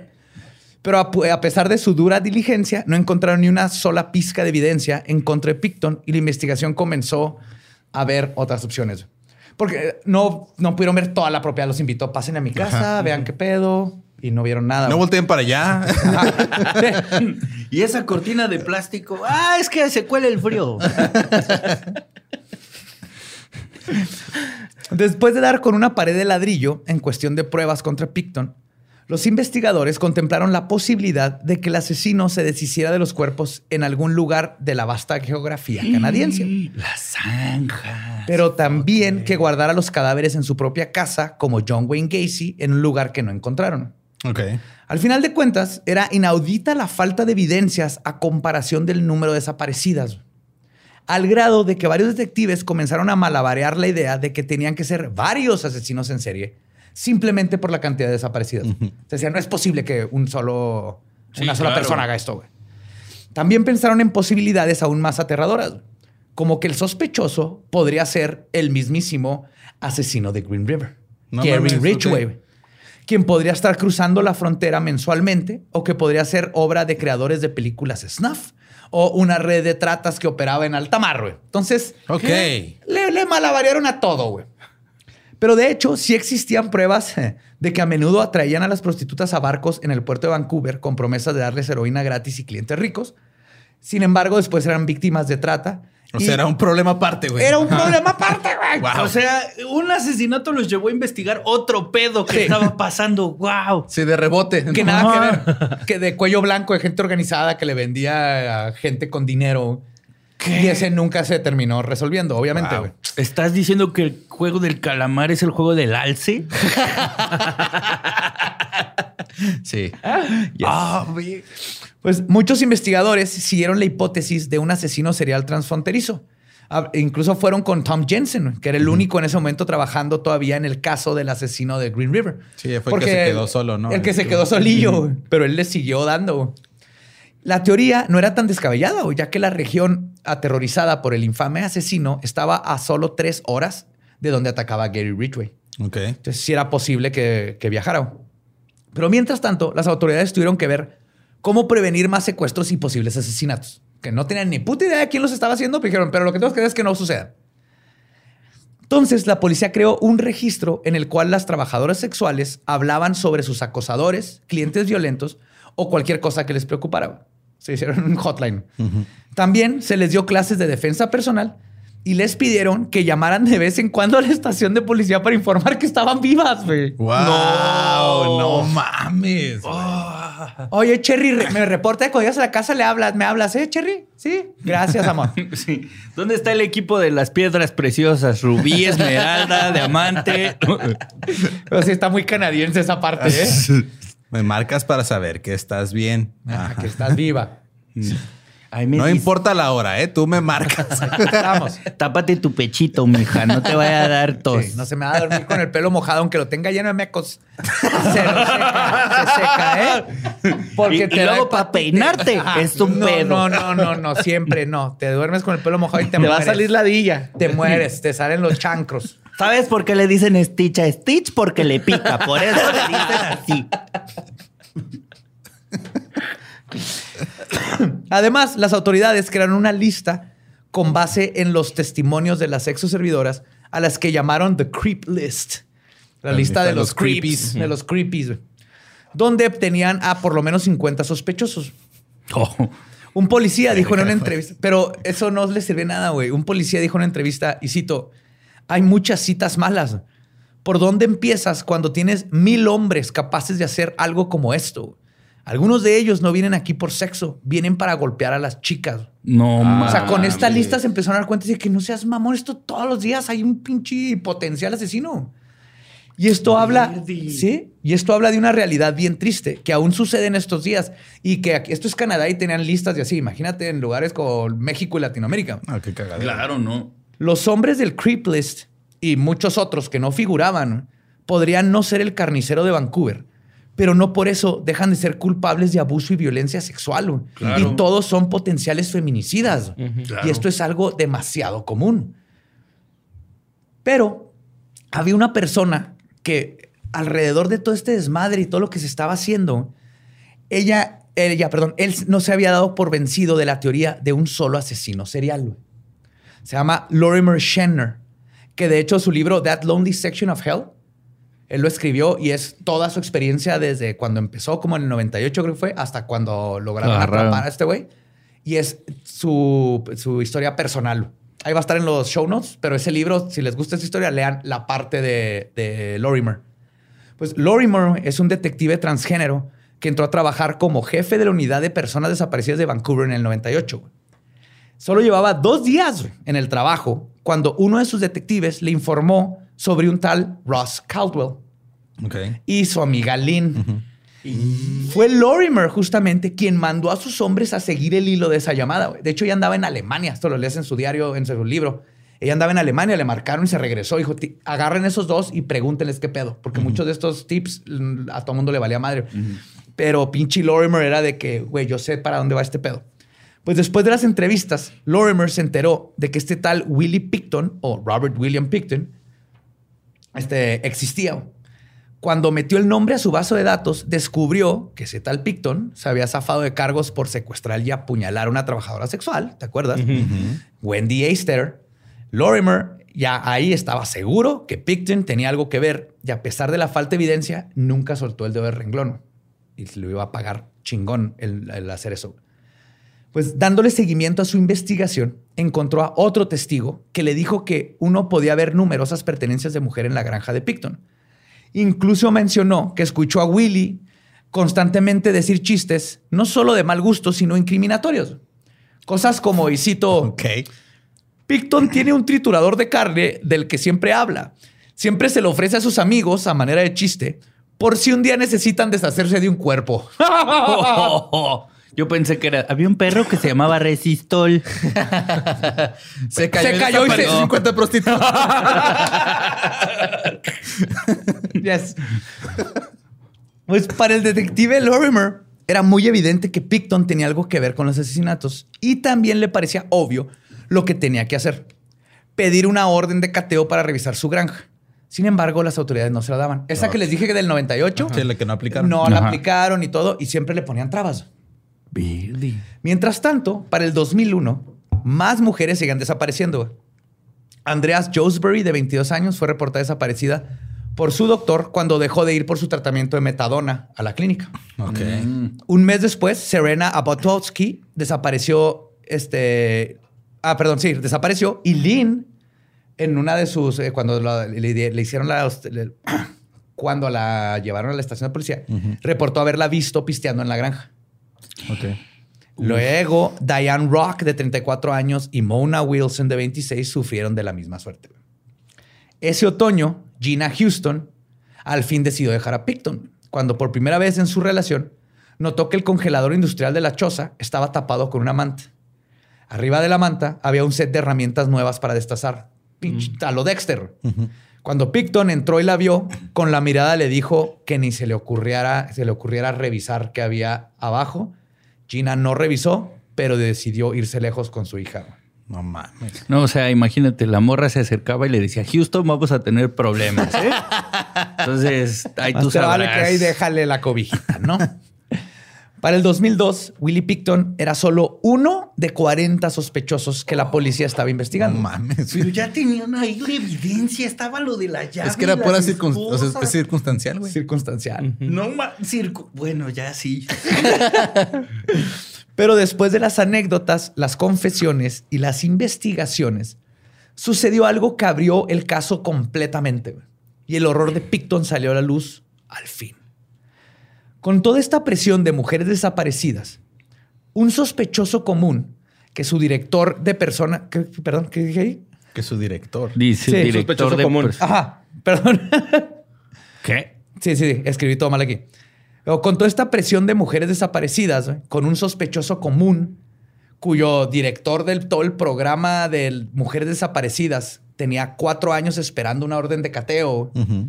Con todo esto que estaba así ya ebulliendo para que Robert Pinton este, cayera, güey, las autoridades al fin hicieron algo al respecto. güey. Esto sucedió cuando un ex empleado de la granja Picton, llamado Scott Chubbs, le habló a la policía para reportar que habían armas de fuego ilegales en la propiedad. Ah, ok. No mames.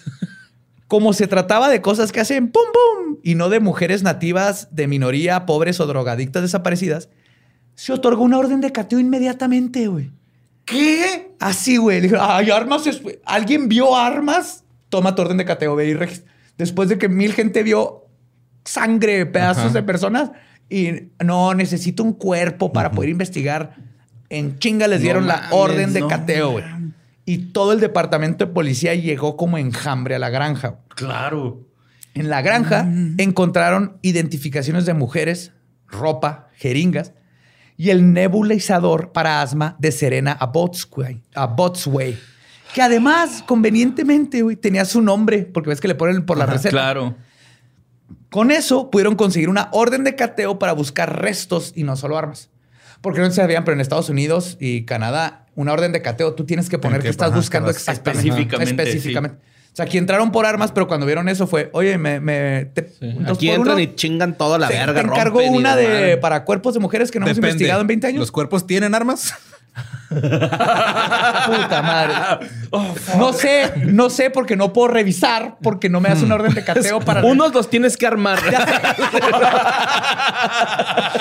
Ya sé la respuesta. Probablemente. Ok.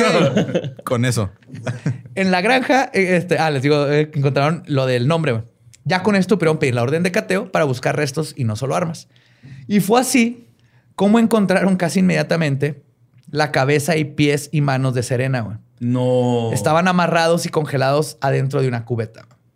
Junto a ellos estaban los restos de Andrea, de Andrea Josbury. También encontraron los dientes y fragmentos de hueso pertenecientes a cuatro mujeres más. Esto fue en el- la primera pasada. güey. No manches. Eso fue o así, nomás levantaron la... así, Sí, alguien estornudó. se movieron ahí. Barrieron. Sí, oiga, Víctor, Una cabeza. Víctor, eh, ¿y su baño? Y que estaban así, sí. Y con esto apenas comenzaba la pesadilla. güey. Encontraron sangre en el remolque de Picton, pedazos de cuerpo en los botes de basura, cerebros, cabello, un cráneo cortado a la mitad, prendas ensangrentadas, La casa del güey, ¿no?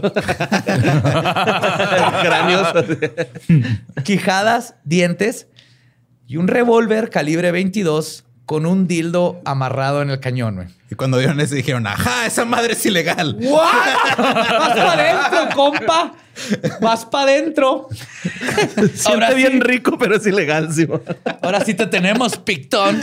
Disparos de placer. Pero ¿cómo, cómo funciona? O sea, ¿Lo está usando de silenciador o cómo, Ahí sí se güey? puede ir una bala perdida. güey.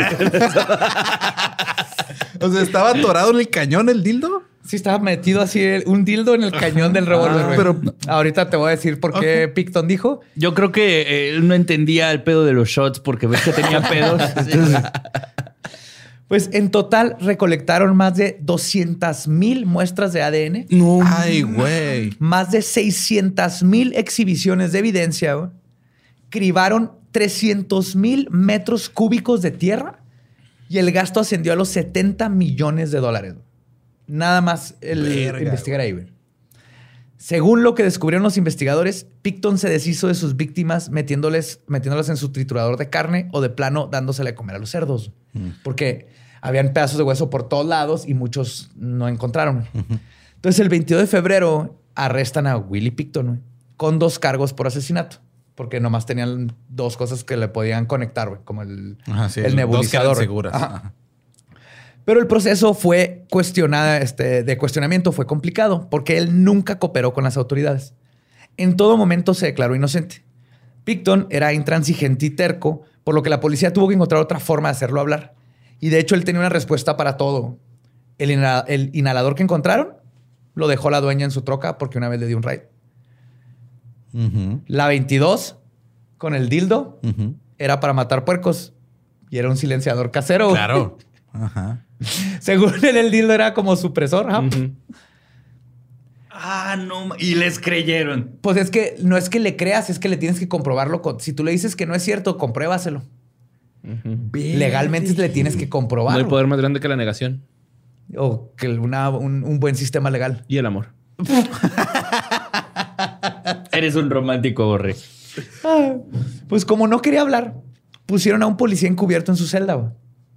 Uh, ok. El héroe de esta pinche saga. güey. Smartass. El agente logró acercarse al asesino, crear rapport.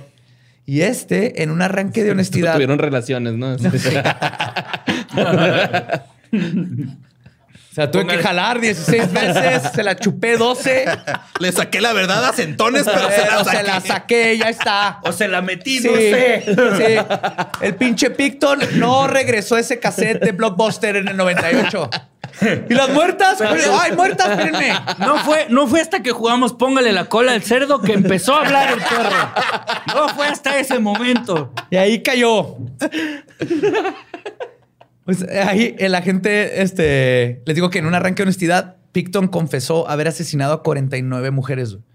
Y el único arrepentimiento que mostró en la plática, este psicópata, fue cuando le dijo a la Me gente cagan los números impares. ¡No mames! Y cito, me hubiera llegado a gustar al número cerrado de 50. No seas mamón, güey. A nice, dijo, a nice este Round- rounding number. No mames, güey. O sea, tan deshumanizadas están sus víctimas que para él literal eran un Por número, eso es güey. muy, co- es muy Era en una probable rayita que de la sí es este Ajá. número, güey. Ajá. No mames. Ah, güey. Ah, la madre. Pues conforme pasaron las semanas, los forenses lograron encontrar coincidencias entre el ADN encontrado con el ADN de las mujeres desaparecidas y así le, cre- le cayeron más cargos a Picton. Picton había conse- confesado a 49 asesinatos, pero solo pudieron comprobar 27 durante las investigaciones. No mames. Según Picton, varios de los cuerpos fueron dados de comer a los cerdos, mientras que otros fueron llevados a plantas de desperdicios orgánicos donde fueron destruidos, a donde llevaba pues, todas las vísceras y todo lo que no se usa para comer. Y es muy probable que justo por eso no se encontró casi Hasta la verga esos lugares, güey. Sí. Sí, es donde hacen la gelatina, ¿no? Sí. Sí. Yo una vez fui a... Necesitaba dos litros de sangre de vaca para una instalación de arte.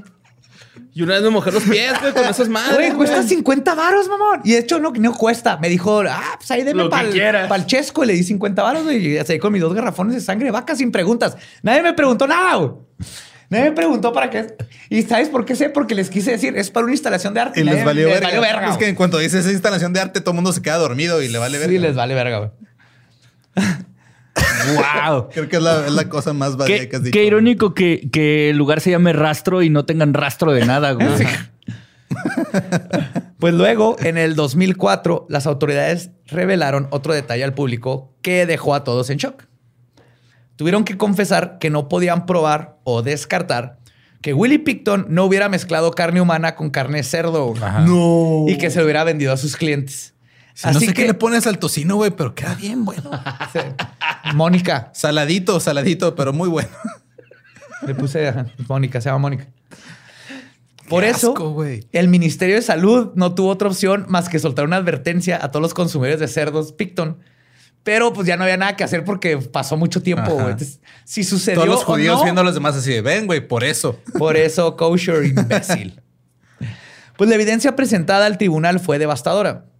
Personal de laboratorio habló acerca de 80 perfiles de ADN no identificados. No mames. Además del revólver con dildo integrado, esposas de piel sintética y drogas.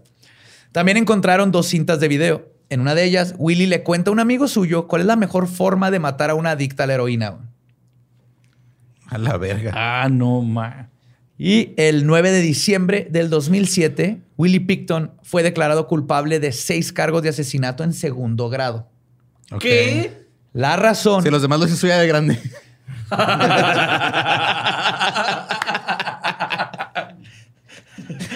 Seis en segundo grado y tres con maestría. No, la razón fue de que fuera segundo grado es que no se podía probar más allá de una duda razonable que Picton hubiera planeado los asesinatos. Porque él sigue diciendo, ah, es que él se puso brava y me atacó y yo la maté. Y no había forma. Pero no importó. Porque su condena fue de cadena perpetua, perpetua sin la posibilidad de libertad condicional. De hecho, trataron de enjuiciarlo por los otros como treinta y tantos cuerpos que habían. Ajá. Pero el fiscal dijo, ¿sabes qué? No, güey, ni te metas porque no hay forma. Y de todas maneras ya no lo vamos a chingar con, Ajá. con, Sí, los tres, con los seis que están segurísimos. seguro, sí, man. Y este, su cadena fue per- cadena perpetua sin la posibilidad de libertad condicional, güey. Los policías Pues lo agarraron y lo llevaron a su jaula de nubes, güey. Y lo estuvo encerrado todo. Cabalgaron hacia las mazmorras. A comer heno. Vámonos. Eno aquí, el culpable. Heno aquí. Con el asesino. ¡Policías, vámonos! pues aún Qué así, bonitos, el día de hoy, el carnicero de Vancouver, Willie fucking Picton, tiene 72 años y sigue en prisión donde se pudrirá hasta su muerte. güey. Como los dientes de su madre. Sí, señor. Y Y esa fue la como su- historia de pinche carnicero de Vancouver, Willie Picton. Verga, güey.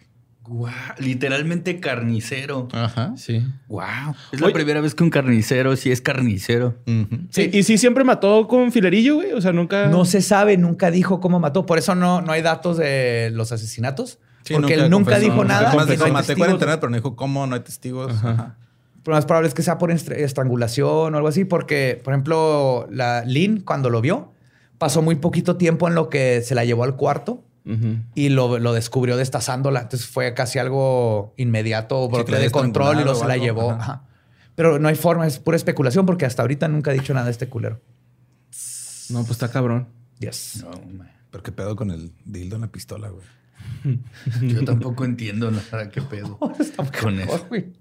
O sea, jugar ruleta rusa con esa madre. No. Para que te cargue la vez. Ahí está. Tienes que torcerle los huevos.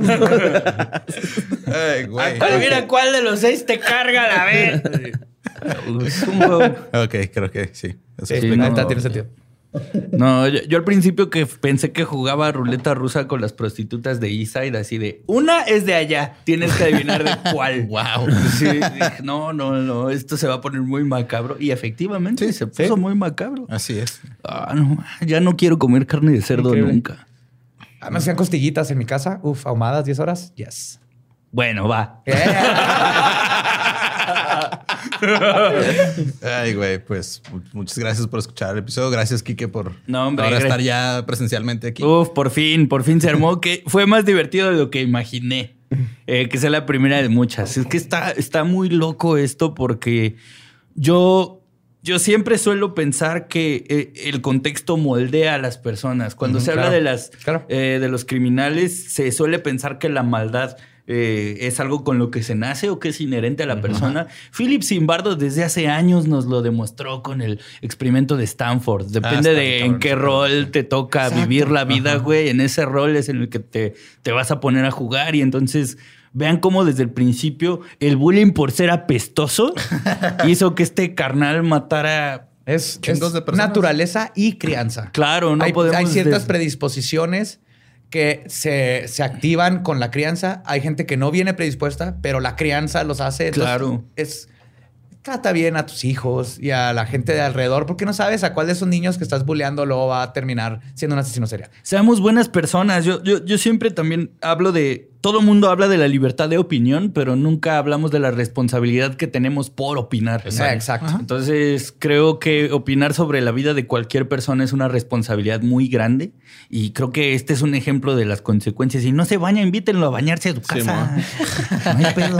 Sí. ya, pues, Sí, hazlo compita, ¿no, güey? Acá, pues, Hazlo sí, compa, Sí, ¿no? igual Ya se no la vas a vayas- ir cagando, pero pues ya es tu compa, Sí. güey. Y de la misma manera, luego él es responsable de sus acciones. Claro, cual, claro. Su infancia, él no tenía control sobre eso, pero sí tuvo control sobre Él pudo decidir no hacer No nada hacerlo. de lo Sí, que como su hizo. hermana y su hermano, güey, que no fueron a. Ajá. No se Sí, es como la- O sea, el hermano se hizo un criminal acá baratón con los Hells Angels, pero no, no mató a nadie. güey. No, es como Gertrudis, que era linda y Ajá, se fue. y se fue. Ajá. Ajá, ya.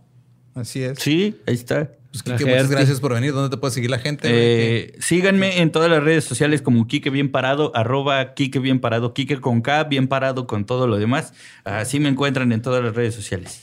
Va, y pues recuerden que nosotros nos pueden seguir en todos como arroba leyendas podcast. Yo soy ningún Eduardo. Yo estoy con Mario López Capi. Ahí me encuentran como El Va Diablo. Nuestro podcast ha terminado. Podemos irnos a pistear. Esto fue Palabra de Belzebub. Sí, señor. Policías. Poni policías. Abre la puerta, somos los policías. Chico malo, chico malo. ¿Qué vas a hacer cuando venga? Cuaco, cuaco. ¿Qué vas a hacer?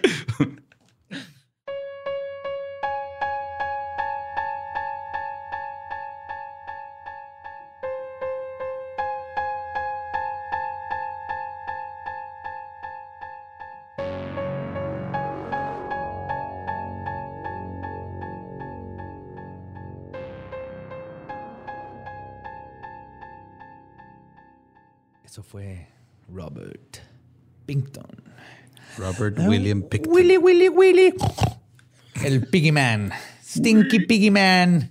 Pudriéndose en la cárcel donde debe de estar. Donde debió estar hace 40 años, güey, Yes. mínimo. Desde la primera pendejada Ajá. que hizo.